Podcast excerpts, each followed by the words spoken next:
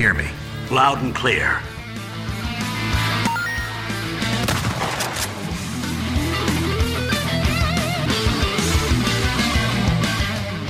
Detonado começando mais um episódio. Eu sou Rodrigo Ferro, estou aqui com André Dias.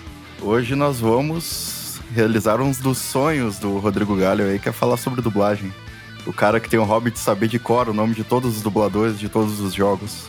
Bah, não me bota nessa situação, meu. Rodrigo Galho. Dublado é melhor que legendado. E quem acha o contrário tá muito errado. E o nosso convidado especial, Marcelo Figueiredo. Boa noite. Bom dia, boa tarde, boa noite. Vamos que vamos então.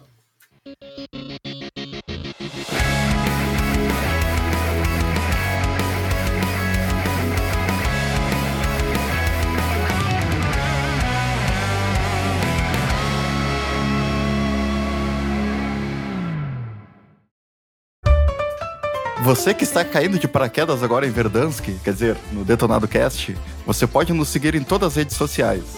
Detonado Cast no Twitter, no Instagram, Detonado Cast também na Twitch, e se você tiver o Amazon Prime, você tem direito a uma assinatura do Twitch Prime todo mês. Então você pode ir lá no nosso canal e nos apoiar.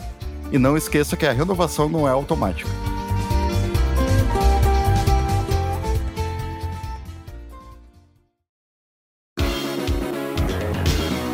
No episódio de hoje, então, vamos conversar aí sobre o mágico mundo das dublagens e das localizações dos games aqui no Brasil. E para isso a gente trouxe aí um convidado especial, trabalha diariamente com isso, tem propriedade para conversar conosco, que é o Marcelo Figueiredo. E aí, Marcelo, beleza? É, propriedade? Que tipo de propriedade? Eu não, eu não sou um cara de posses. Dublagem não dá tanto dinheiro assim pra me tornar um cara de posse, cheio das propriedades.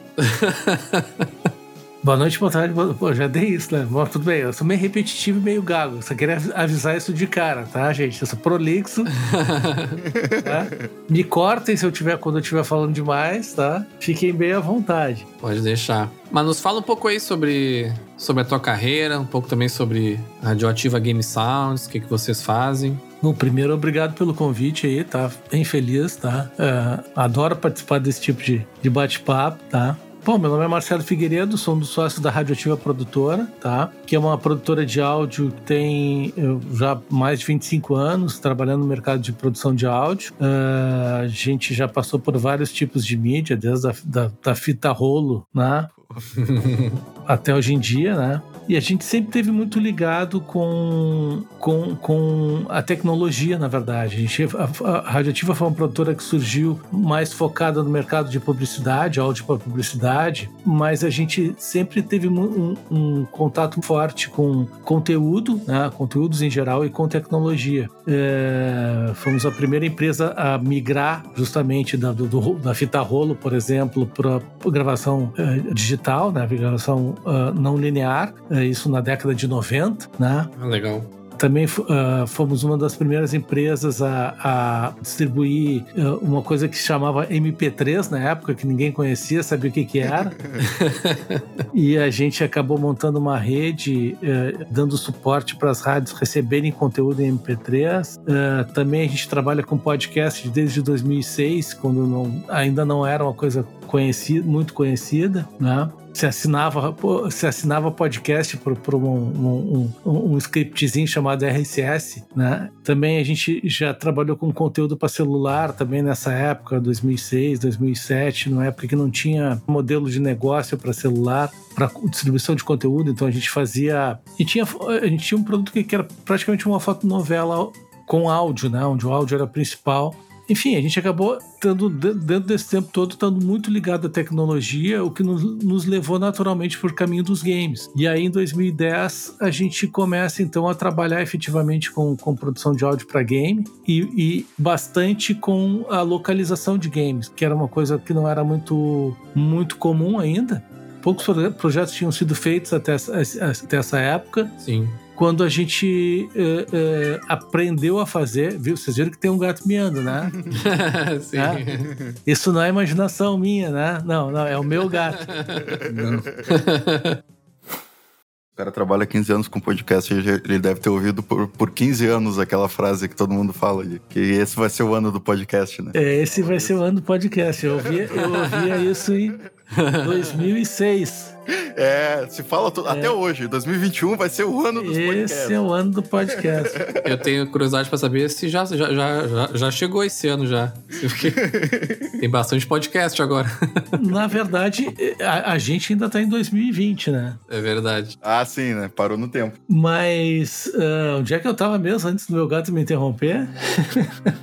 E vocês entraram na produção de trabalhando com games em 2010 com esse caminho muito ligado ao conteúdo, para a internet, a criação de voz, que a gente sempre trabalhou bastante com criação de voz, tá? E isso nos levou para trabalhar com games, então para buscar especificamente a, a, questão de trabalhar com vozes para games e acabou nos levando para trabalhar com, com, com grandes projetos a partir de 2010 de dublagem efetiva de game. Era uma coisa que não se sabia muito como fazer ainda no Brasil, porque era, é uma, é uma técnica completamente diferente da dublagem uh, tradicional e a gente aprendeu, aprendeu a fazer, né? E, e, e, acabou tendo vários projetos de sucesso, né? Que tiveram um, um, um retorno bacana, assim, da, da galera. Uh, apesar de que no começo foi um pouco conturbado, porque todo mundo, uh, todo mundo, as pessoas estavam muito acostumadas a jogar na, na língua original, até por não ter, não haverem muitos projetos de localização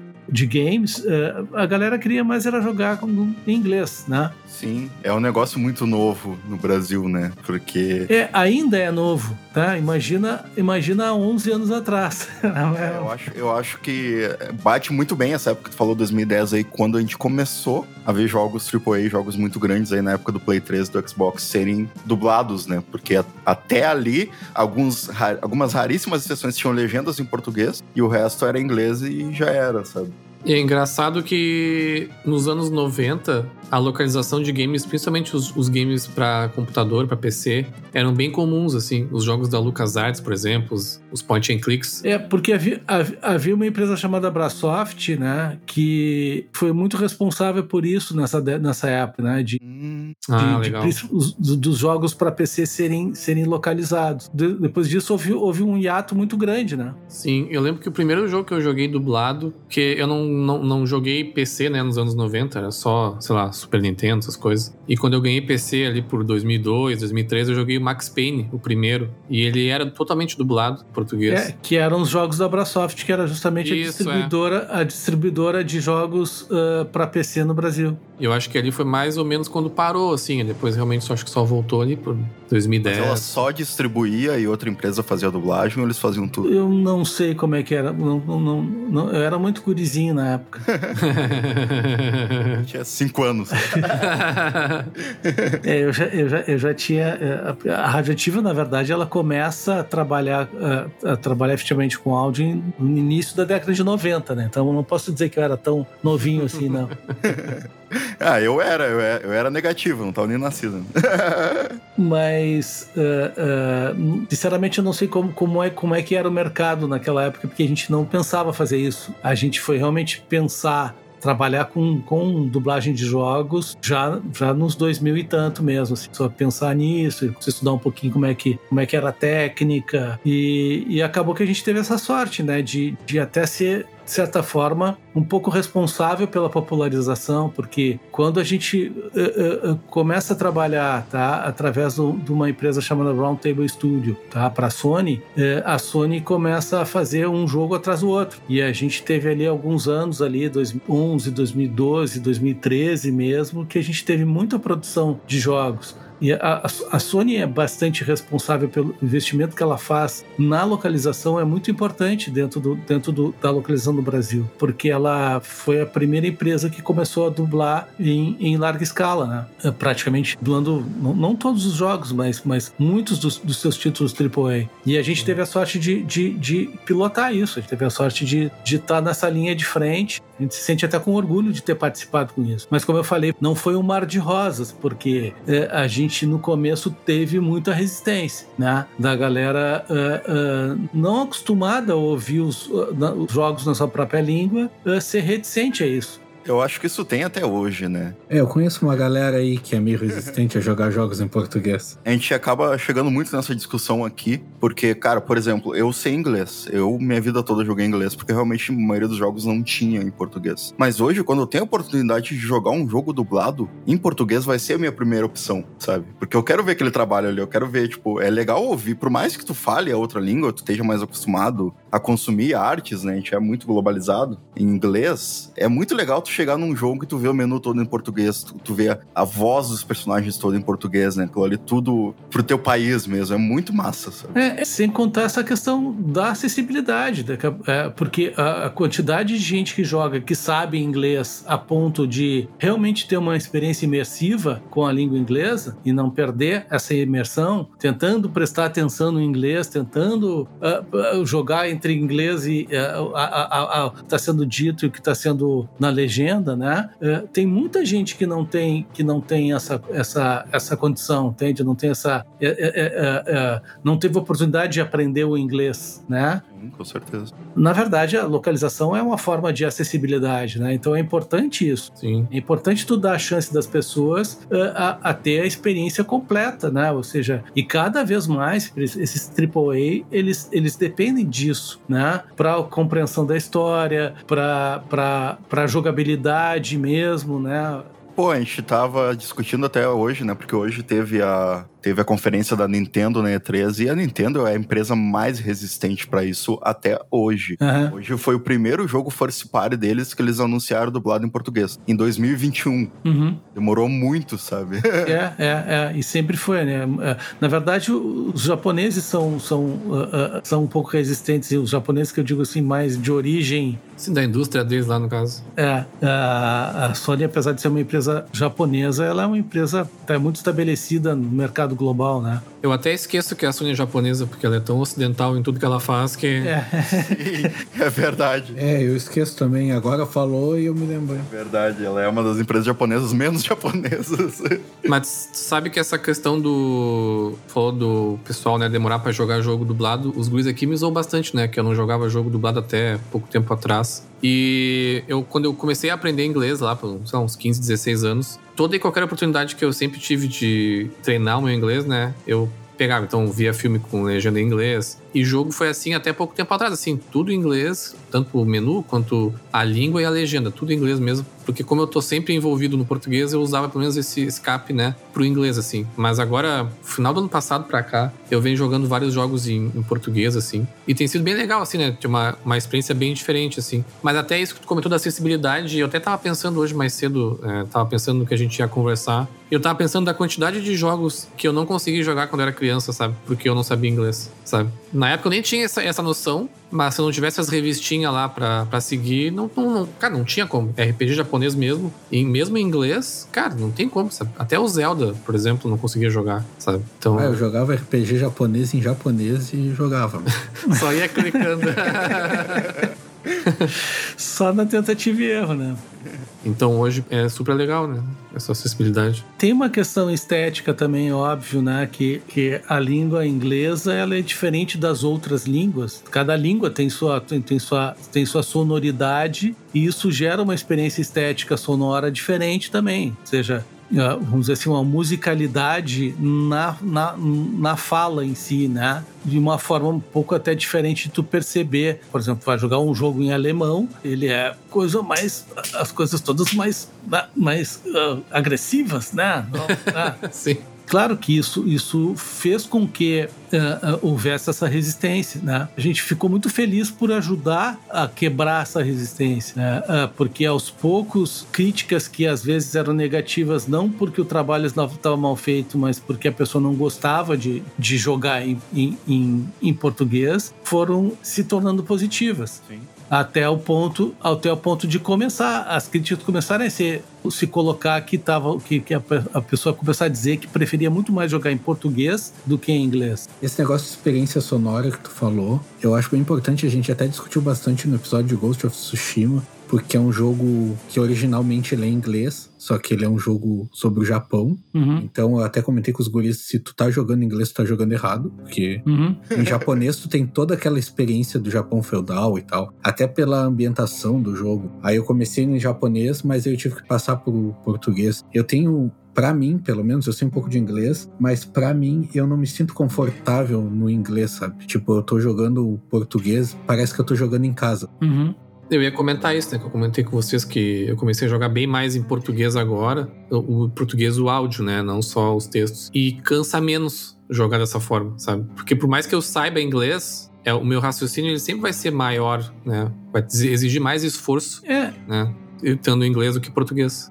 Para tu ter essa essa essa imersão, o que jogo, qual é a grande palavra para jogo, independente seja para qualquer pra qualquer feature do jogo, é imersão, entende? Para tu ter essa imersão é, é, numa outra língua, tu precisa dominar muito essa língua. Tu Exatamente. precisa ser realmente fluente na outra língua, porque senão o que, que vai acontecer? A, a- a tua atenção vai vai estar um pouco ocupada por por essa eh, não pela tradução em si, porque quando tu quando tu conhece uma outra língua, mesmo que tu não seja fluente, tu, tu fica pensando nessa língua, mas, mas tu vai te forçar mais a pensar. E isso vai tirar a tua imersão, né? Sim. Então, a, a, a, a experiência que se tem quando se está jogando tá, um jogo que realmente é, é, é, é, tu domina a língua que está sendo falada, né? Ela, ela é muito mais imersiva, ela é muito mais profunda nesse sentido. Eu acho que o pessoal tinha bastante preconceito também com esse negócio de, tipo, achar que a dublagem brasileira ia ser pior do que tu jogar no áudio original, sabe? Como se tu perdesse alguma coisa. E eu acho bem pelo contrário, eu acho que a dublagem brasileira. Eu sou defensor da dublagem aqui do podcast, os guris sabem. Que eu acho, cara, eu acho fantástico o trabalho de vocês, assim, cara, eu sou muito fã. O, eu acho que o, o Brasil já. O Marcelo com certeza vai falar mais sobre isso, mas o Brasil já é reconhecido há muitos anos como uma das melhores dublagens, não só de games, né? Mas de filmes, séries e tudo do mundo, qualidade. É, e eu acho que nessa questão do, do preconceito, eu acho que até como tu falou, daqui a pouco vocês, com certeza vocês tiveram um grande papel aí em quebrar isso. Porque, por exemplo, cara, eu sou muito fã do Troy Baker, tá ligado? Como, como voice actor e tal. Só que, pra mim, o Percy é muito melhor Joel do que ele em The Last of Us. Apesar e- dele ser o original, sabe? Por exemplo, esse jogo para nós foi um marco, na verdade, quando a gente, quando a gente fez o The Last of Us, né, o primeiro, né? É, justamente por isso, assim. Porque as pessoas começaram a dizer que preferiam jogar em português, entende? Do que na língua original, tá? Porque existe uma questão de identificação também, tu entende? Eu- eu- eu- no, no caso específico, inclusive, do The Last of Us, é, é, é, é, é- é um conjunto de, de coisas que, que ajudam né? Primeiro que é um jogo complexo, né? É um jogo com uma história complexa, é um jogo longo, é um jogo com uma, dramaticidade forte, entende? Então a a questão, a locali, o que é a localização, na verdade? Localização é, é a tradução, é a dublagem? Não, a localização na verdade é um processo onde tu transporta para uma língua diferente da original, entende? Todas as características de uma determinada de, de um determinado conteúdo, tá? Seja uma embalagem, entende? Seja um, seja um livro, seja um filme, seja um jogo. Então o que que acontece, tá? Quando, quando, quando tu tem um jogo bem localizado, um, um- qualquer coisa bem localizada, tu consegue trazer essas nuances que vão, as pessoas vão se identificar mais com aquilo porque tem mais a ver com a cultura delas. O- Claro. O, processo de localização é muito mais um processo cultural, tu entende? De, de transposição cultural de, um, de, uma, de uma situação. Então, quer dizer, eh, no nosso caso, eu acho que a gente foi muito feliz em escolher o Percy como Joel, tá? Es- escolher a Luísa com, como a Ellie, né? E eu, eu, eu me reservo o direito de ter um orgulho por isso, porque eu sou responsável por, por, por essas duas vozes, por exemplo. Vai, eu sou Ah. muito agradecido. Que legal. o cara vai chorar aqui agora.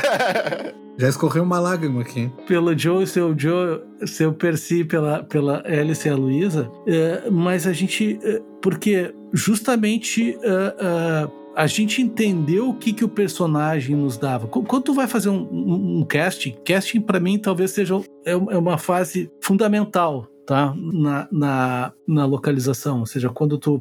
A, a, escolha das vozes que vão fazer, ela, ela pode derrubar, né? Ou Com pode certeza. jogar para cima um, um, jogo, né? Por mais que tu possa ter um bom diretor, se uma voz não é adequada, entende? Ela não vai ter as características uh, uh, uh, do personagem, né? Sim. E eu me lembro bem que quando, quando, quando a gente for fazer o casting de, do, do do The Last of Us, é, quando eu comecei a ouvir o material que a gente tinha recebido, é, começou a olhar os personagens, né? Primeiro, a Luísa para mim foi muito, muito, muito rápido, assim, tipo assim, isso é a Luísa, porque eu conhecia profundamente a Luísa, assim, eu conhecia bastante tempo, eu conheço a Luísa desde que ela era uma menina, né? É, já muito talentosa, trabalhava com a gente direto cantando, fazendo vozes e coisa e tal.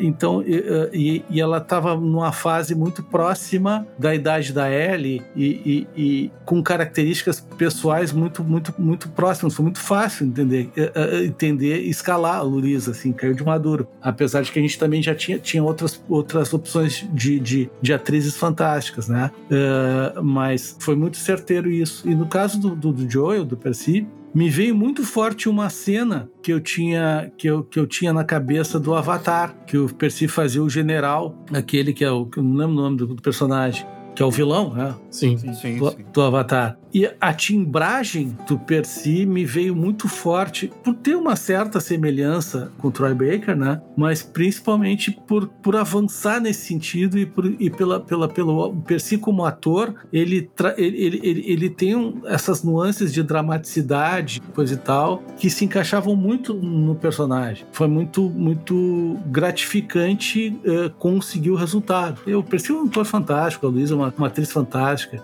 Ah, o Percy é um monstro. Assim, uma das coisas mais, mais legais que teve do The Last of Us foi quando num, alguém numa, numa, num, nos comentários de YouTube ali, coisa e tal, disse que se mijou quando ouviu a cena né, do Percy com a Tess. Miriam, que era a Miriam Fish, também outra atriz fantástica, né? O, o, o, o Percy disse para ele acabou o Tess aquela cena que tem essa parte aí, o cara diz, pô, quando eu ouvi aquilo, me mijei. Pô, a, a, aquilo a gente pegou, foi um puta elogio, né? Porque, enfim, a gente realmente conseguiu passar a emoção pro personagem. Sim, no caso da Luísa, não sei se foi foi bem a questão de casting, ou se acertaram sem querer até, mas tipo, ela canta também, né? E a Ellie não cantava no primeiro jogo. Aí isso foi escolhido porque tinha alguma ideia de que ela precisaria cantar ou foi meio ao acaso assim? Não, isso foi isso foi ao acaso assim, tipo, não não não, não tinha essa não, não tivemos essa preocupação e nem sabíamos que ia ter isso, entende? Eu não sei se vocês ouviram, também jogaram o, o, o, DLC que teve do The Last of Us 1, que foi o, o Left Behind. Eu sim, joguei sim. e não perdoo o André por não ter jogado até hoje. eu não joguei ainda.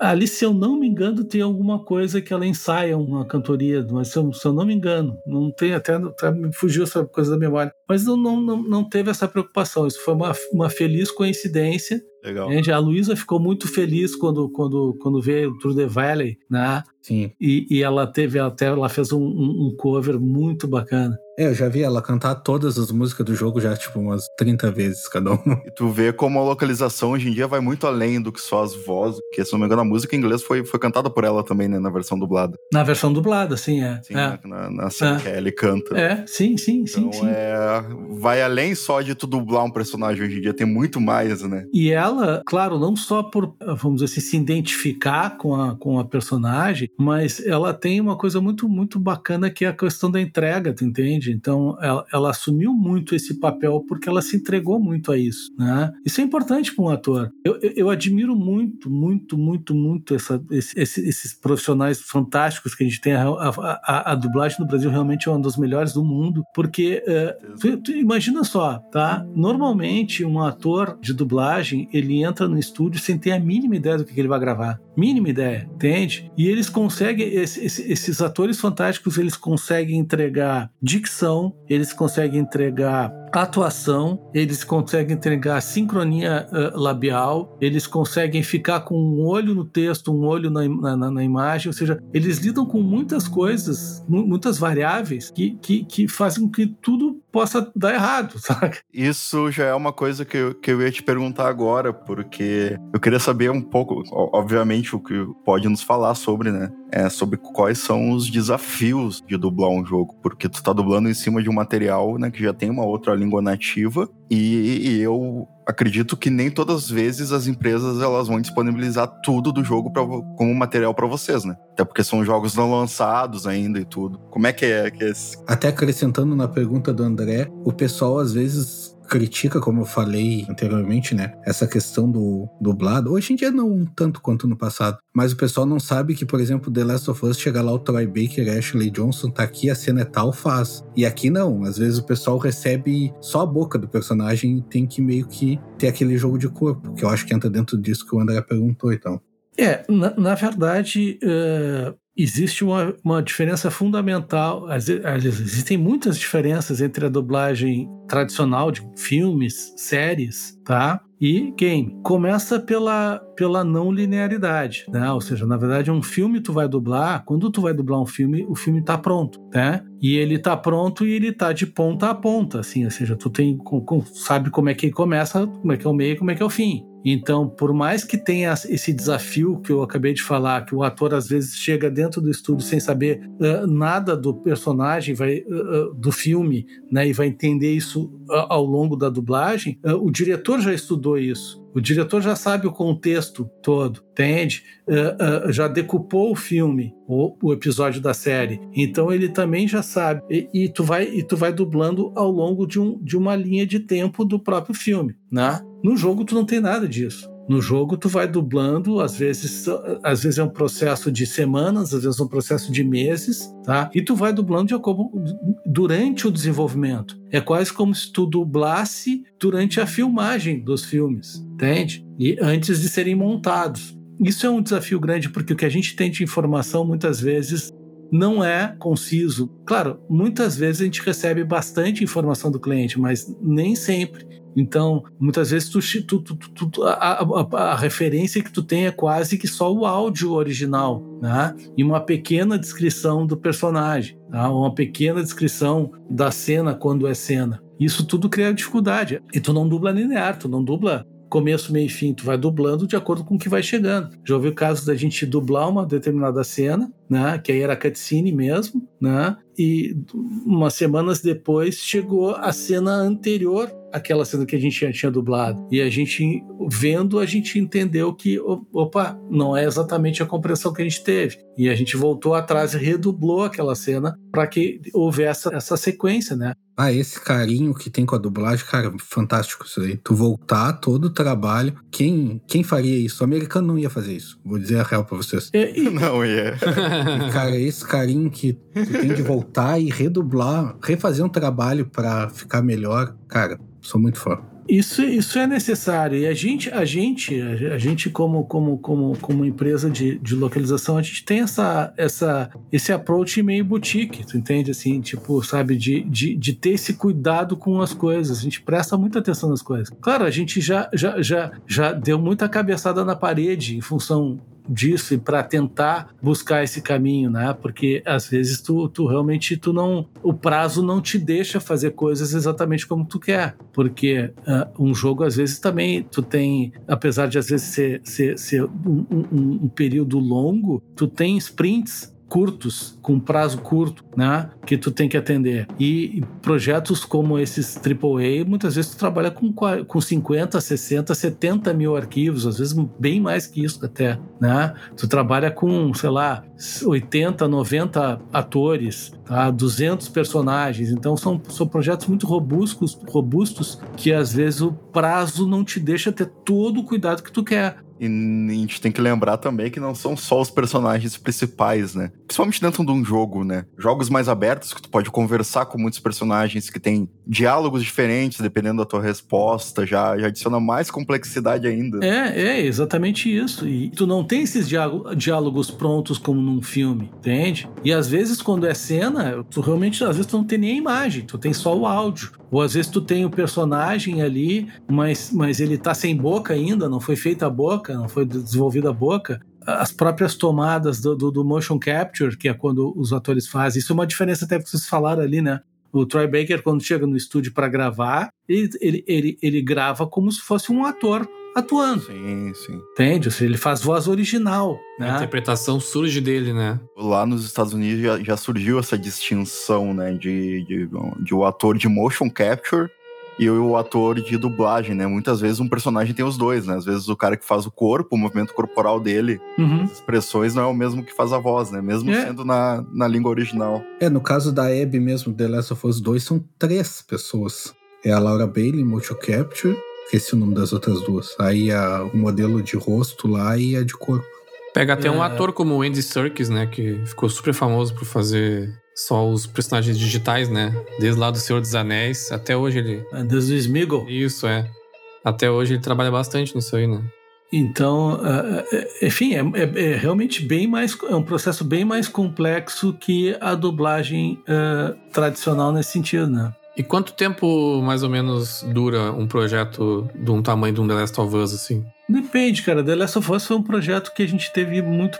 A gente teve pouco tempo para fazer, entende? Ah, se eu não me engano, a gente teve ah, efetivamente de gravação e, e- e produção e, e finalização foram, se eu não me engano, seis semanas. Nossa, sete é bem semanas. Nossa, É, não, foi, foi, foi bem puxado, foi bem puxado. vocês fazem milagre mesmo. Achei que tu ia falar uns quatro meses, assim, já, já correndo já. Mas houveram, já, já fizemos vários projetos que duraram quatro, cinco meses, entende? Seis semanas é, nossa senhora. Alguns da série Uncharted, por exemplo, duraram isso aí, quatro, cinco meses, entende? Mas em, mas em compensação, o, o The Last of Us foi um projeto que a gente recebeu muita coisa pronta, assim, com, com com uma imagem mais pronta. Sim, já tava num estágio diferente já. É, então ele ajudou nesse sentido a gente poder ser mais rápido com ele, né? Sim. E como é que tá sendo trabalhando The Last of Us 3? Jogando verde. Tô brincando. Infelizmente a gente não fez o dois, a gente, a gente fez o um, né? O nosso, o nosso mérito no 2 foi ter a, a Ellie e o Joel. Sim. né? É, mas foi um trabalho muito bem feito também, o 2, né? É, a gente tá na expectativa, cara. Se vier um próximo, que a gente tenha a chance de, tá, tá- de fazer também, né? Se tiver um carinha no bar lá, que tu precisa de uma voz meio com língua presa assim, eu vou te deixar meu e-mail. Um gaúcho de Arroio Grande aí. É.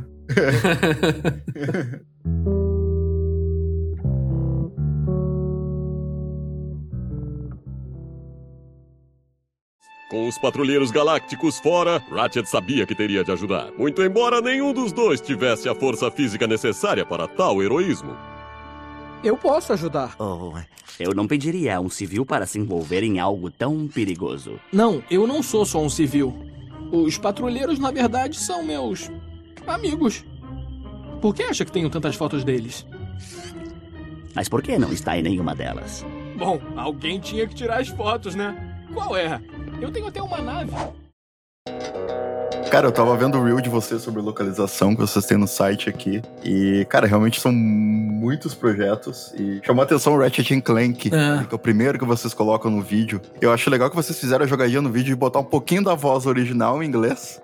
E depois a resposta de outro personagem em português. É. Pra ver o quanto vocês trabalham a entonação daqueles personagens e a personalidade deles pela voz, né? E o quão é, um- é um- uma coisa trabalhosa, né, cara? É, a gente tem, a gente tem um portfólio que é justamente isso. Como a gente também trabalha ah, ah, nesse grupo, tá, que se chama Roundtable Studio, com, com o espanhol latino-americano, nesse reel aí tu vai encontrar portu- ah, o inglês, o português e o espanhol. Ah, legal. Que é justamente para dar esse. é- é justamente mostrar essas nuances, né? Porque, cara, por exemplo, o Ratchet and Clank, ele é, um, ele é um jogo que tem personagens muito caricatos, é um negócio muito desenho animado, né? Aham. Então, o tipo de ator já é um pouco diferente, né? É, é, e- esse até é um projeto também que eu lamento muito também não ter feito esse último, né? Que, é que rolou agora, inclusive trocaram, assim, o Ratchet é o mesmo, né? Mas o Clank já não é o mesmo, o, ator de voz. É, o que tá saindo agora, o Rift Apart, né? É, é. Então, então a gente a, a gente teve um carinho muito especial por esse por esse por esse esse projeto Ratchet Clank. Então, ah, Uh, e aí também a gente acha que foi um projeto muito assertivo, assim, ele, ele, é muito divertido. Tu assiste ele, tu jogar ele é muito divertido. Acho que o resultado que a gente conseguiu foi muito bacana. Mais um que a gente criou a voz do, do Philip Drummond, que é o, que é o Ratchet, né? E, e, e, que acabamos não conseguindo dar sequência nesse, nesse. Mas isso faz parte do jogo, assim. Às vezes tu faz uns e vem, né? Sim, sim. O cliente, por, por um motivo ou outro, passa para uma, uma outra empresa. Eu só joguei o 1, cara, e é fantástico o trabalho que vocês fizeram nele. É, até na minha pauta aqui eu tinha anotado duas vezes para comentar sobre ele, pra te ter uma ideia.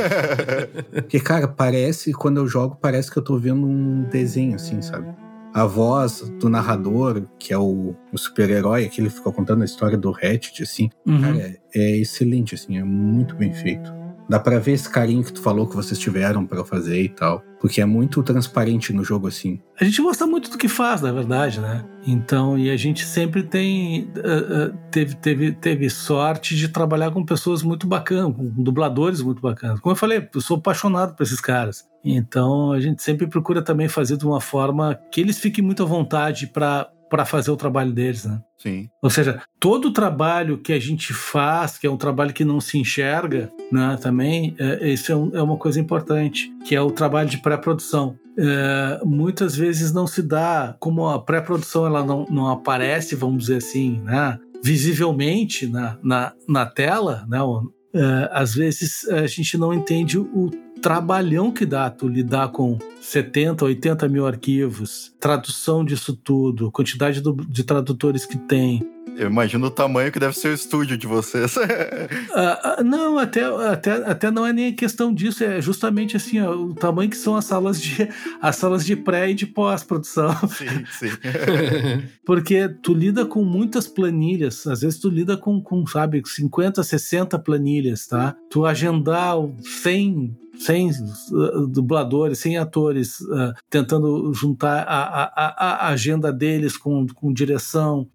A, a quantidade de e-mails que, que, que, se troca num projeto desses ela é absurda, absurda, são milhares de e-mails a quantidade de, de coisas que tu vai resolvendo ao longo, ao longo do projeto, tudo isso para quê? Para que quando chega no estúdio o texto esteja o mais limpo possível, o diretor esteja o mais brifado possível, entende? E o, e o dublador esteja mais tranquilo possível para poder fazer o seu trabalho. Então, o trabalho de pré-produção e depois o de pós-produção, porque depois se pega todos esses arquivos, se limpa eles. Claro, a gente já tem um processo, um processo que a gente desenvolveu de automação, né? Eh, por exemplo, quando a gente começou a fazer os primeiros projetos, a gente nomeava os arquivos um por um, entende? Uh, hoje em dia a gente tem uma técnica, tem ferramentas para fazer isso, né?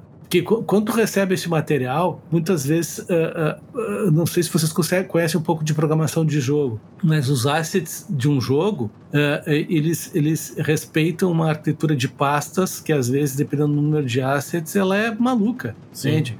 Por quê? Porque são muitas pastas com subpastas, com subpastas, com subpastas, entende? Para que no endereçamento disso tudo, na programação, esteja claro o que, que é o que. E isso, junto com isso, tudo isso transportado para planilhas Excel gigantes, né?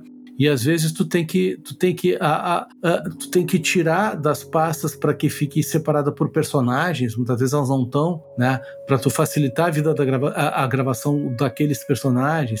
Sem falar na própria pós-produção do áudio, né? Às vezes o personagem tá mais longe, tá mais perto, tá andando. Tá... E quando tu recebe essa arquitetura de pastas, tu tem que fazer justamente isso. Tu tem que preparar por personagem, as falas por personagens, numa ordem que, tem, que tenha relação com, com o arquivo Excel. E a gente grava num programa chamado Pro Tools, que a ordem alfabética do Pro Tools ela é diferente da ordem alfabética da, de uma planilha Excel, por exemplo. Então a gente também faz todo um processo de, de dentro de um software que a gente desenvolveu uh, uh, para que renomear esses arquivos, uh, capturar eles dentro dessas pastas e depois que eles são gravados e pós-produzidos, ou seja, essa coisa de também de tu depois separar os arquivos e tratar eles, né, para que a, o, o, um, um, grito soe como um grito, um sussurro soe, soe como um sussurro, etc. Tu tem que renomear eles e botar todos de volta na mesma arquitetura arquitetura, de pastas. Isso hoje em dia a gente faz dentro de um processo uh, automatizado, né? Mas lá no início era manual, aí era meio maluco. Olha aqui, Ellie. esse assunto é muito delicado. Sinto muito pela sua filha, Joel. Mas também perdi pessoas. Você não faz ideia do que é perder. Todas as pessoas que eu gostava morreram ou me deixaram. Todo mundo. menos você. E não diga que eu ficaria mais segura com outra pessoa, porque na verdade eu só teria mais medo. Tem razão. Você não é minha filha. E com certeza eu não sou seu pai. Tu comentou sobre o casting, né? O quão importante o casting é, né? Até hoje em dia eu consigo pensar um pouco mais sobre isso. Até quando eu tô vendo uma série, um filme, às vezes eu penso, poxa, esse cast foi muito bom porque esse personagem tem uma característica, né, que esse ator tem e tudo mais. Mas como é que funciona a questão dos diretores, assim, de dublagem? Tu também, ele também faz parte desse casting também? Tipo, tu tem lá um, uma série de diretores que trabalham contigo, aí dependendo do projeto, tu pensa, olha, acho que eu vou pegar esse diretor porque ele tem essa característica que eu quero mais, ou geralmente é uma pessoa mais é, generalista, assim, quando se fala em diretor de dublagem. Porque em filmes e séries, os diretores costumam, né, ter um tipo de assinatura, né? Mas como dublagem é diferente, eu não sei exatamente como é que funciona. É, na, na, verdade, ao longo desse tempo todo, a gente já trabalhou com alguns diretores, tá? A gente, a gente não procura não variar muito, tá? Eu mesmo já dirigi vários projetos, né? Uh, hoje em dia a gente tá, trabalha bastante com Cristiano Torreão, né? Que é, um, que, é um, que é um diretor carioca que é fantástico também, né? Normalmente a gente não tem esse approach assim de ah, eu vou escolher esse diretor porque esse diretor tem mais característica desse projeto em si. Entendi. A coisa é um pouco mais generalista mesmo, tá? Por quê? Porque muitas vezes se trabalha com diretores que já entendem do métier da dublagem de jogos, entende? E, e, isso sim, entende? Que é a, a, a grande característica é essa, tá? Uh, as próprias casas de dublagem, pra, pra, falando em filmes e, e, séries, tá? Elas têm seu time de diretores, tá? Então, os trabalhos são muito mais dirigidos para eles, não tanto em função das suas características, entende? Por quê? Porque, porque uh, uh, um bom diretor, ele dirige um drama, ele dirige uma comédia, ele dirige, saca? Então, a, a gente, hoje em dia, uh, uh, trabalhando uh, com o próprio Torreão, por exemplo, as características do, do Torreão, ele é, ele é um jogador, então ele, ele, tem, ele tem a compreensão do, do, de uma dublagem de jogo, saca?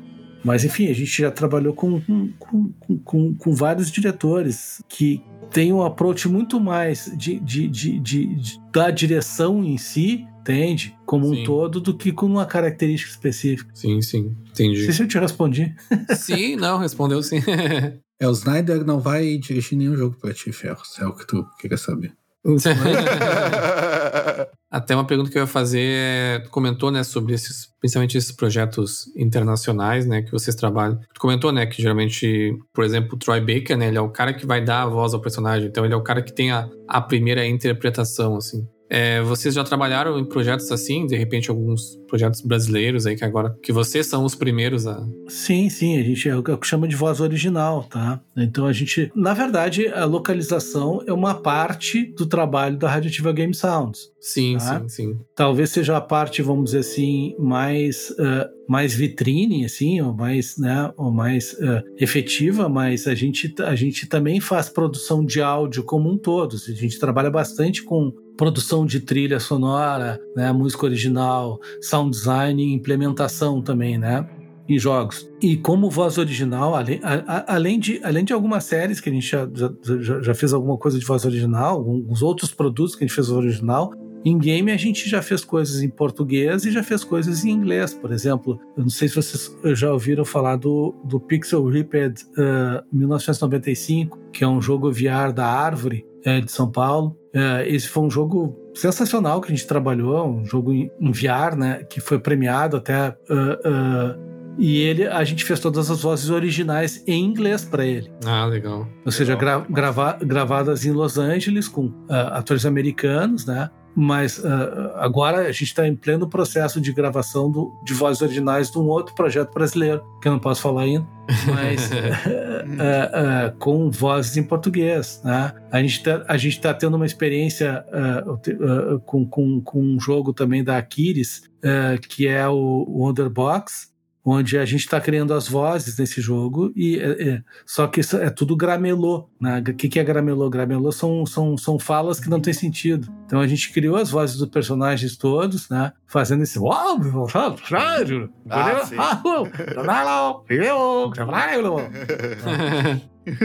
É o que a Nintendo faz, né? Desde sempre. a, a, a, criação de voz original, ela é, ela é um processo também, né? Diferente da dublagem, porque tu não tem esse tipo de restrição, mas uh, muito legal de fazer. É criação de língua nesse caso aí também, né? é, nesse caso é, é, é, o, que, o, que, o que o Giovanni Webster, né? Que é um dos diretores de áudio da, daqueles, chamou de Wonder Língua. e vocês trabalham também com o todo o áudio, sonorização, efeitos sonoros e tal, ou mais com voz, assim, dublagem? Não, com todo. No, nesse próprio projeto da Árvore do, do Pixel Repeat, a gente fez todo o sound design, todas as vozes, toda a implementação. A gente não fez a música nesse porque eles chamaram um compositor específico para fazer a música do, do projeto. Sim. Uh, mas a gente. Uh, uh, um outro projeto da Kids, por exemplo, que se chama Looney, Looney Tunes World, World, of Mayhem, que é um projeto mobile, a gente fez toda, todas as trilhas, todas as músicas originais nesse projeto. Que bem, bem, no, bem no estilo Carl Starling, que é o, que é o compositor oficial do Pernalonga, né? Das músicas do, do, do Pernalonga lá, né? lá atrás. Então, a, a, gente, a gente faz todo o processo de produção de áudio. Trabalharam no Case também, né? Não, na verdade, no Case a gente trabalhou só uh, uh, no suporte de produção de vozes. Ah, né? pode crer. É, quem fez a trilha do Case foi, foi, foi o Paulo Borer, que era, que era, que era o áudio do, do, do, do, do, do Case, né? Foi o Paulo Borer, que, é, que era nosso funcionário na época, né? Hoje em dia ele está na Kiris. Uh, e, e, isso é um projeto dele e onde a gente fez parte da produção das vozes. Legal. É, eu vi uma vez no Assassin's Creed 3, eu acho que era, que o cara tava fazendo a gravação de sons das armas e ele meio que construiu de madeira assim uma ferramenta que ele mexia em várias partes dela e fazia um som diferente de arma. Então, tipo, ele tava ele botou o vídeo assim, ele fazia em, em real time assim. Uhum. As armas e tal. E até no filme Tá Chovendo Hambúrguer, que eu vi que o pessoal, para fazer o som do hambúrguer batendo no, no chão, Isso. assim, eles usavam umas alface e ficavam batendo no negócio assim. Vocês têm algum tipo de processo assim, ou alguma história desse tipo? Isso é um processo que se chama Foley, tá? A gente eventualmente grava Foley também, tá? Que é quando tu não tem o som original, tá? aliás, tu, tu não tem um som, tu não acha um som de banco, tá? Por exemplo, uma bala, um, tiro um tiro, ele é muito mais fácil tu achar num som de banco do que tu efetivamente pegar uma arma e atirar e gravar aquilo, né? Mas tem sons que tu produz dessa forma entende? Ou seja, tu pega, sei lá, um, um, um, um, martelo de borracha e tu bate num determinado lugar, entende? Ou tu tem um passo, um tipo de som, de espaço específico e tu vai lá e tu grava, tu tem os, os, os pisos diferentes, né? E tu vai lá e grava os passos, né? Existem artistas de foley específicos para isso também. Uh, isso é um processo de tu gravar sons para cinema se usa muito isso, né? Porque uh, no cinema é muito mais fácil de tu pegar, por exemplo, tu pega um filme e tu vai fazer o foley é muito mais fácil tu acompanhar aquelas cenas, tá? Gravando efetivamente o som que tu tá enxergando na imagem, entende? Do que tu ir atrás de um banco de efeitos e tu buscar aqueles passos e tu sincronizar aqueles passos, né? É um processo mais orgânico, né? Sim. E de certa forma até mais rápido, né? No jogo se faz isso também. Lá fora, por exemplo, uh, esses jogos AAA, isso não só para o som, pra, pra, tu tem o cara que desenvolve o, o desenho das armas, tu, o, o, especialista em armas, o cara que vai, vai fazer a arte, vai fazer a mecânica da, da, da, da de, de, como funcionam somente as armas, ou somente o, sei lá, os veículos, etc, né? E ao mesmo tempo tu tem um cara que faz só som de arma, entende? É, por quê? Porque é um, é um mercado muito mais, como é que eu vou dizer, setorizado, saca? E, e, e, aí tu tem os especialistas. Aqui, normalmente, principalmente, a indústria, a indústria brasileira de desenvolvimento, ela, é, apesar de ser ter um, tá tendo um crescimento vertiginoso, e tu tem algumas empresas que são realmente grandes, né, para os padrões brasileiros, ela, ela ainda está ela ainda tá começando, né? Então, os profissionais aqui, eles são muito mais multimídia, assim, de trabalhar com, com vários tipos de coisa. Então, tu não tem essa especialização tanto aqui. Sim. Né? Ah, e muitas vezes tu não tem essa especialização, especialização como tu tem até no próprio cinema, como eu falei. Um profissional de Foley no cinema ele é muito mais comum do que um profissional de Foley dentro de um projeto de game, né? Por quê? Porque tu não tem essa estrutura, essa verba, esse e esse para se trabalhar com, com profissionais tão especializados. Eu vi até o pessoal, o pessoal que trabalhou no, no Game Rio, que é Raising Oblivion, que é um pessoal bem indie assim. O pessoal começou, o cara até comentou que ele começou a desenvolver o jogo na Lan House assim. E aí eles falaram que eles foram numa num evento desses que eles iam apresentar o jogo. E aí eu não me lembro se faltava o som da K47 ou se não tava como eles queriam. E aí um parceria deles diz assim: "Ah, o que vocês precisam aí? Ah, a gente precisa do som da K47 só um pouquinho que eu vou ligar para um bruxo". Aí ligou pro cara da favela. Hum. E aí o cara gravou o som da K47 pra ele, tá ligado? e aí mandou de novo e o cara, ah, assim te serve? O cara, bah, dá. Aí botou no jogo ali na hora e apresentou. É? Foley? Faz isso. Ó, um pouquinho mais hardcore. Esse é, mais realista que a K-47 do COD lá. É, é, é verdade.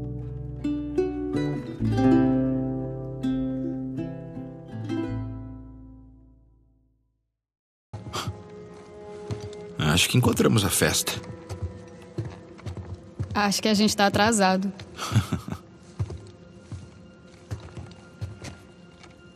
Ei, Nate. Dá uma olhada. É outro símbolo.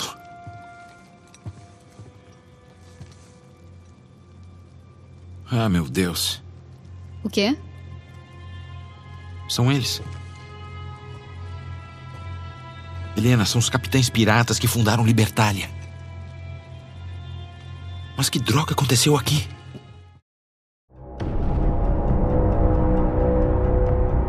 Eu queria saber o que, que tem de história engraçada e curiosas aí que teve nesse tempo todo aí de, de dublagem.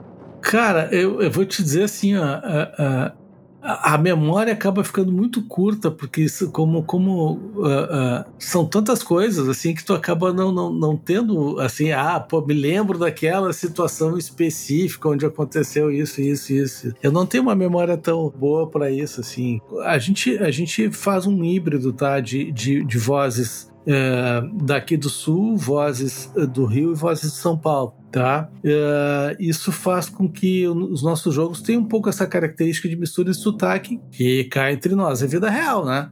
A, vida real não é feita somente de paulista, somente de carioca, somente de. Né? Então tem, a gente usa essa mistura com profissionais, óbvio, né? trabalhando sempre com atores profissionais mas dentro dessa característica foi foi foi, foi, foi para nós prazeroso quando a gente fez Warcraft 3 saber que uma das raças, tá, que eram os anões, tá, uh, o cliente queria que fossem feitos com gaúchos. Aliás, já tinha sido feito num outro determinado uh, uh, projeto, que eu não sei se foi Warcraft, World of Warcraft, o próprio enfim, não sei, não sei se foi no World of Warcraft, uh, já tinha personagem anão que tinha sido feito pelo pelo Léo Rabelo, que é um ator carioca fantástico, né, que ele já tinha feito um gaúcho. Tanto é que ele trabalhou com a gente também agora no, no, no World of Warcraft fazendo o Moradin, né, que era o personagem que ele já tinha feito. E feito um, um gaúcho fantástico, assim, muito, muito, muito bom, muito divertido, né, uh, muito fanfarrão, né.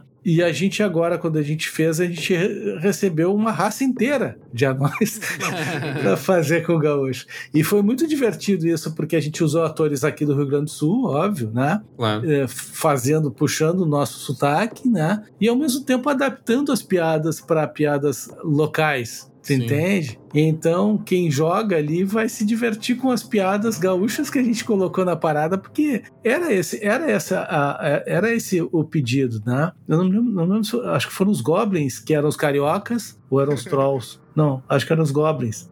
É um Brasil inteiro ali dentro. É, é, não, que o cliente, o cliente resol... salutarmente, eu achei uma, uma grande ideia, pediu para que uh, raças diferentes tivessem sotaques diferentes, entende? Então, foi muito divertido gravar aquilo. Por que não usar os sotaques nativos que a gente tem, né? Chega no anão tomando chimarrão.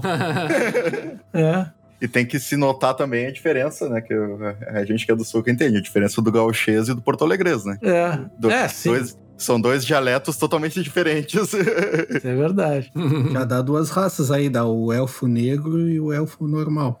Mas no caso era, era bem. Era bem. Foi bem legal de fazer isso, assim, né? Outra coisa também é que, cara, quando tu grava soldado, às vezes tu tem aqueles soldados que tem 6 mil, 6 mil falas, 6 mil arquivos. Sim. Gente, e, e, e 6 mil arquivos gritando, sofrendo, né? Uhum. né? Grito de morrendo queimado.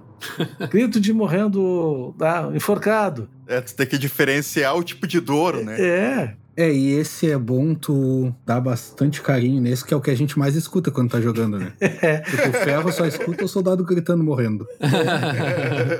E tu tem que ter um cuidado com o próprio ator também, pra não detonar o ator, mas ao mesmo tempo tu tem que ser de verdade, então. É, tu não vai chegar lá e dar um, um chute no, no joelho do, do ator.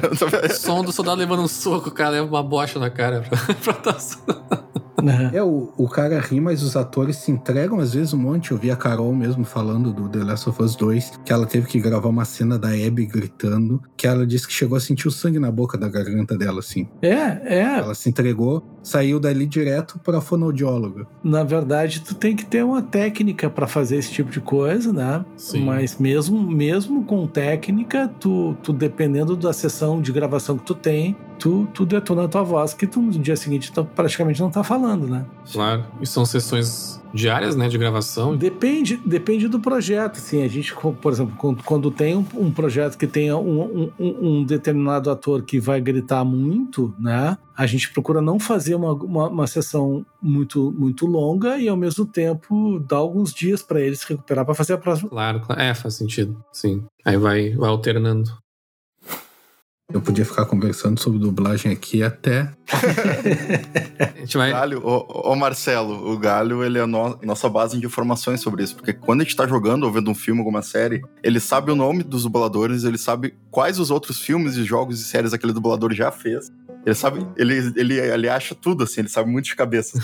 eu vou te chamar, eu vou te chamar, Rodrigo, pra tu quebrar um galho aqui de, de produção. Tava demorando. É. Tu vem quebrar um galho de produção. Aliás, eu quero que vocês me expliquem melhor. Então, é o Rodrigo, é o Rodrigo Galho e o Rodrigo Stone Ferro. Exatamente. Não, fa falem mais sobre isso. Me expliquem um pouco mais sobre isso. É, é, tipo, tipo, né? é, todos os elementos. São ah? todos os elementos. É. Só, só, é, só, sem graça, não né? É, não, Dias. É, tá, mas tu podia pelo menos se, se colocar uma alcunha Waters né, na parada. Eu vou fazer um, bah, vou fazer um nome artístico é. podcast aqui. André Waters. É, claro, André Waters. André Waters. Andrew Waters. Hã? Andrew. Andrew Waters. Mas, Marcelo, conta um pouco pra gente aí como é que tá sendo o desafio de fazer essas localizações e dublagens agora na pandemia, né? Com a questão de estar tá trabalhando cada um na sua casa, enfim. Na verdade, isso foi, um, foi, foi realmente um desafio para nós, porque quando começou, por volta de mar... Na verdade, eu tava, eu, eu, eu tava até em São Paulo gravando vozerio para um projeto da EA, quando começou essa coisa mais forte da pandemia em março de 2020, tá? Uh, e a gente tinha já tinha alguns projetos uh, engatilhados para entrar, ou seja, já com data para entrar ali por final de março, início de abril. Então, quando eu voltei de São Paulo, uh, a gente se viu nessa situação de como é que nós vamos gravar com a impossibilidade de gravar presencialmente, né? Sim. Porque praticamente estava é, muito arriscado praticamente impossível de, de gravar presencial uh, sem correr risco. E a gente acabou se mobilizando muito rápido para todos os setores da empresa, na verdade, não só para localização. Né? Uh, no caso da localização específica, uh, o grande desafio é a qualidade de áudio de gravação, né? Sim não da captação do microfone em si, mas, mas da interface de gravação, né? ou seja, a DAW a ser gravada, o, o interface de áudio, né? Mas também do ponto de vista do próprio dublador, ou seja, tá, mas como é que eu vou fazer? Eu não posso botar o dublador num estúdio. Então, como é que eu vou, como é que ele vai gravar? Que tipo de microfone ele vai gravar? Que tipo de ambiente ele vai gravar, né? E a gente correu para entender ah, ferramentas que pudesse fazer isso, né? Uh, discutindo com o próprio cliente, os próprios clientes sobre isso, porque isso não era, um, não era uma limitação só nossa, era uma limitação do planeta, né? Sim. Em relação a isso, ou seja, todas as línguas estavam sofrendo essa dificuldade e a gente conseguiu muito rapidamente identificar uh, plataformas que estavam que, que, seria que, que, nos davam possibilidade de gravar online uh, com qualidade. Né? E, e, e capacitar os, os dubladores para que uh, nos gerassem com microfones, com equipamentos seus, né? ou até às vezes emprestados, que, que se emprestou equipamento, né? e, e também a, habilitando eles para ter um mínimo de qualidade dentro uh, acústica dentro, do, dentro da sua própria casa, né? O que deve ter dado de gente subindo colchão em casa, botando no parede de carta. é, é exatamente isso. É exatamente travesseiro, colchão, almofada, uh, cobertor, edredom, sabe? Então, então se montou muito rápido essa estrutura e a gente, a gente acabou fazendo três projetos logo na largada, uh, durante abril, maio, junho e julho do ano passado, né? Três projetos 100% online, foi, que foi que foi o, o Demon Souls, o, o, o Sackboy, uma grande aventura. Ah, legal, Demon Souls foi com vocês também. Uh, e o e o Outriders, que era um projeto grande. Ah, era, era um projeto grande. E, e, os três projetos tiveram um, um recall muito, muito positivo, assim, de, de qualidade. Do, não só do cliente, mas, mas das pessoas que jogaram, né? Que jogam, né? Uh, ainda no nosso caso específico, a gente gravou tudo a partir daqui, né? Do nosso estúdio aqui em Porto Alegre, né? Gravando online uh, profissionais do Rio, de São Paulo. E a gente ainda teve a sorte, né? de ter aquele ciclone bomba. Não sei se vocês lembram do ciclone bomba que teve no ano passado. Lembro, lembro. Foi em Floripa, né? Foi em Santa Catarina, aliás. É, é foi em Santa Catarina. Teve um resquício aqui, tá? Sim. Mas a parte mais forte foi Santa Catarina, que, o que derrubou a internet ótica, né? De uma forma muito forte. A gente acabou perdendo cinco dias de cronograma, tentando esperar e botar no ar por outros, outras vias a internet aqui. Sim. E a, inter, a, internet tem que ser muito boa para gravar online, né? Porque é, é, qualquer oscilação gera ruído digital, uma queda, né? Coisa e tal. Mas enfim, a gente conseguiu, conseguiu vencer isso e, e, e acabou também chegando à conclusão que, que a gravação online ela veio para ficar, né? não para ser uh, uh, uma, um, um caminho único, né? Ou seja, já, já está se começando a dar passos a voltar a gravação até a gravação presencial em estúdio com bastante protocolo, mas uh, que esse modelo híbrido ele vai, ele vai continuar acontecendo com qualidade muito boa, né? Então isso foi um grande desafio para nós que até hoje a gente acaba uh, continua fazendo projetos uh, online. Esse, a gente acabou de fazer um outro projeto também Uh, fizemos um projeto em, em, em janeiro para fevereiro, que foi 100% online. Não saiu ainda, não posso dizer qual foi. né? uh, e agora também, acabamos de fazer um outro projeto também que foi 100% online, uh, que também não saiu ainda, que eu também não posso dizer. mas que, que, que tudo certo, assim, sabe? Qualidade, agilidade e um resultado que vai ser bem bacana. E tu acha que isso pode, de alguma forma, não digo virar o padrão, mas tu acha que mesmo após a pandemia. Ou... Padrão, é, padrão eu acho, eu acho que não, tá? Padrão não deve se tornar padrão, mas deve se tornar uma grande alternativa. Sim. Às vezes, sei lá, tem algum dublador que quer trabalhar que tá na Europa, sei lá, então. É, pra não é. viabilizar, consegue fazer online. Tem, tem, tem dubladores, inclusive, que em função da própria pandemia, acabaram fazendo home studios de uma qualidade muito boa. Ah, sim. Entende? Porque o grande, o grande gargalo disso é justamente uh, a, a, qualidade acústica do, do, do, próprio dublador, entende? Porque não é fácil tu construir um, um estúdio, entende? Com, com, com, com os requisitos uh, uh, que, que uma Blizzard exige, por exemplo, entende? Claro, claro. Mas muitos deles já se mobilizaram nesse sentido. Cada vez mais eles vão estar tá optando por, por gravar dessa forma, entende? Mas eu é, aí a ponto de dizer que vai ser o padrão assim nos próximos poucos anos, né? Num futuro mais adiante, quem sabe, né? Porque alguns anos atrás não se pensava fazer o que se fez agora, gravando online porque Sim. a própria qualidade de internet no Brasil ela está muito muito aquém do que é nos Estados Unidos, por exemplo. Sim. Entende? Sim. Então, uh, nos Estados Unidos é muito mais fácil tu ter essa estabilidade para gravar online, né? Mas enfim, é, foi um desafio que, que a gente venceu e venceu com, com, com, com um resultado que a gente considerou bem, bem bacana, assim, de, de, de qualidade e de agilidade de dirigir remotamente também, né?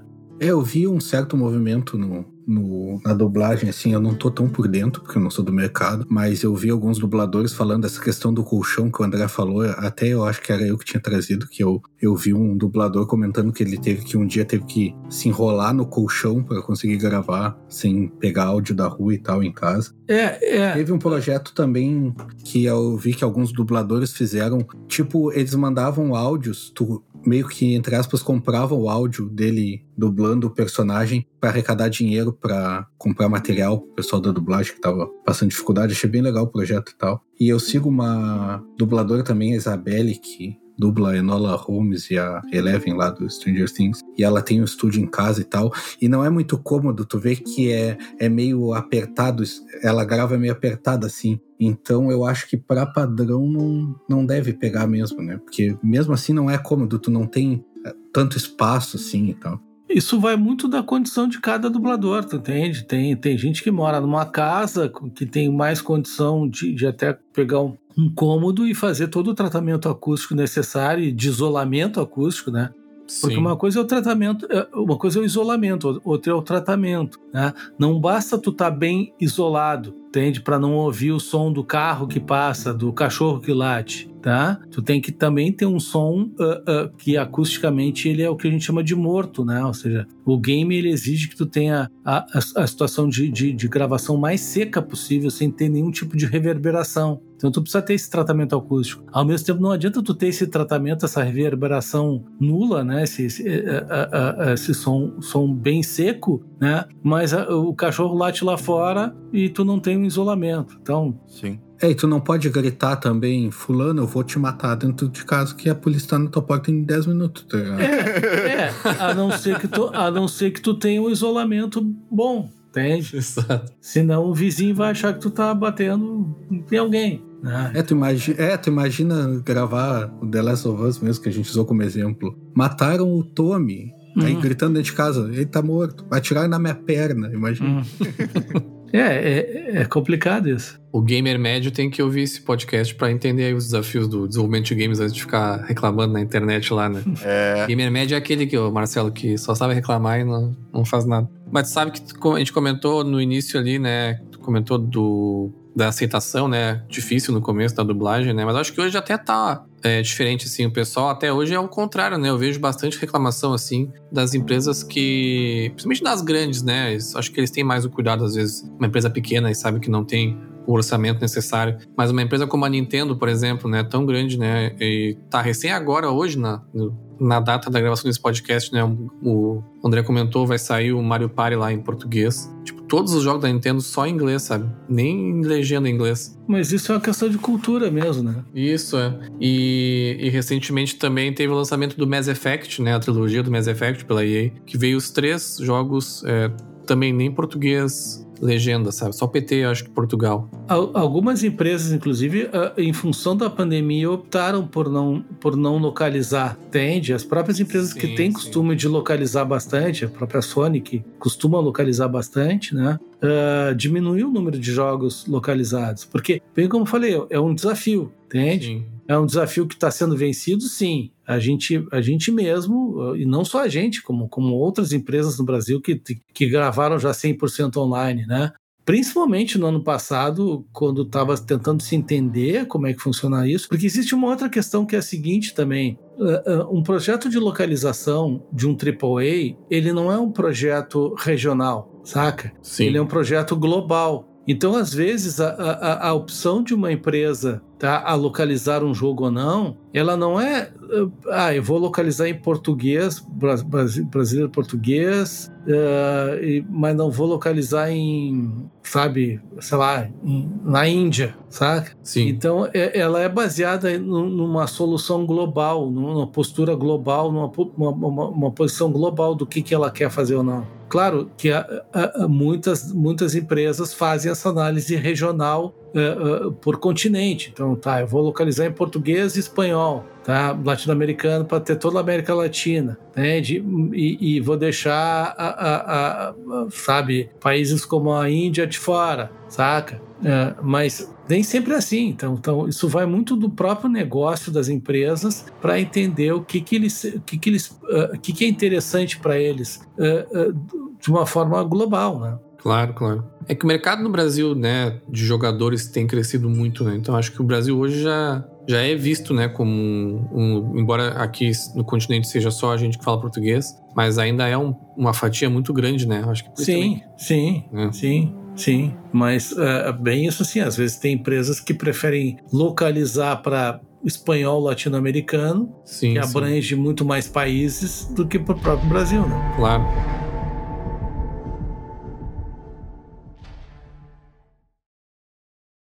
As fúrias infectaram sua mente porque você foge de suas jurares. Nada as deterá se você resistir. Então as sombras falaram a verdade. As intenções de Orcus são puras. Orcus? Mas ele é uma fúria. E ele fará seu papel na hora certa.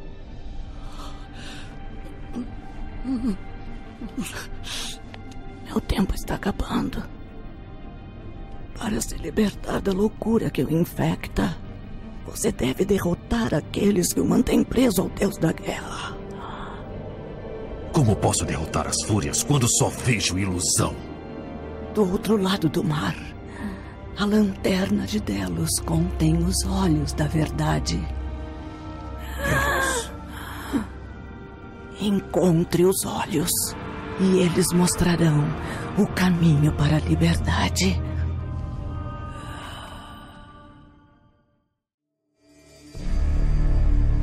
Mas aí, Marcelo, para finalizar aqui o, esse papo aí que tá muito massa. Eu vou te fazer uma pergunta que eu já sei a resposta, mas não custa, não custa tentar, né? Tem algum projeto aí que vocês estão trabalhando aí que você, tu pode dar alguma, alguma pista aí ou não? Tem um que a gente acabou de fazer. E dá pra dar spoiler ou não dá? Não dá, né? Ah, não dá. Claro que não. A parte mais difícil de, de trabalhar com, com games é essa parte de ser sigiloso, né? É, é. Fica anos, às vezes fica anos sem poder falar pra até lançar. E...